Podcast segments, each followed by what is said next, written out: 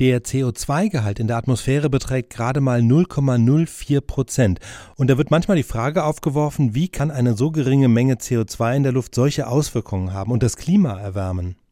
Tausend Antworten. 0,04 Prozent, das hört sich in der Tat nach lächerlich wenig an. Allerdings könnte man bei Arsen, Cyankali oder Plutonium auch sagen, die paar Gramm, was sollen die bei einem erwachsenen Menschen schon ausmachen?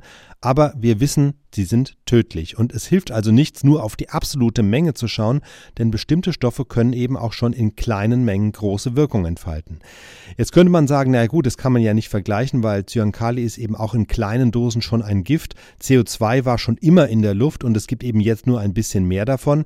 Ja, die Konzentration der Atmosphäre hat sich in den letzten 200 Jahren etwa um ein Drittel erhöht.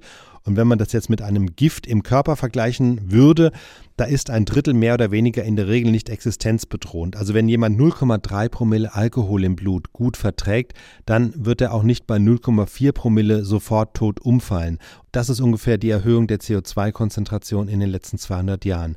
Trotzdem ist eben dieser Vergleich schief, denn es geht ja gar nicht darum, dass CO2 giftig wäre. Wir atmen es täglich ein, äh, ohne dass uns was passiert. Und wenn sich das CO2 erhöht, ist das für uns als einzelne Lebewesen überhaupt nicht bedrohlich. Das heißt nicht, nicht die Giftigkeit ist das Problem, sondern die physikalische Wirkung des CO2.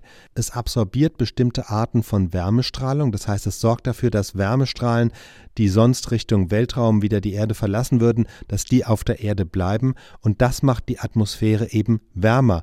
Das ist ja im Grunde erstmal auch okay, denn ohne CO2 in der Atmosphäre wäre es auf der Erde viel, viel kälter, das wäre sehr lebensfeindlich.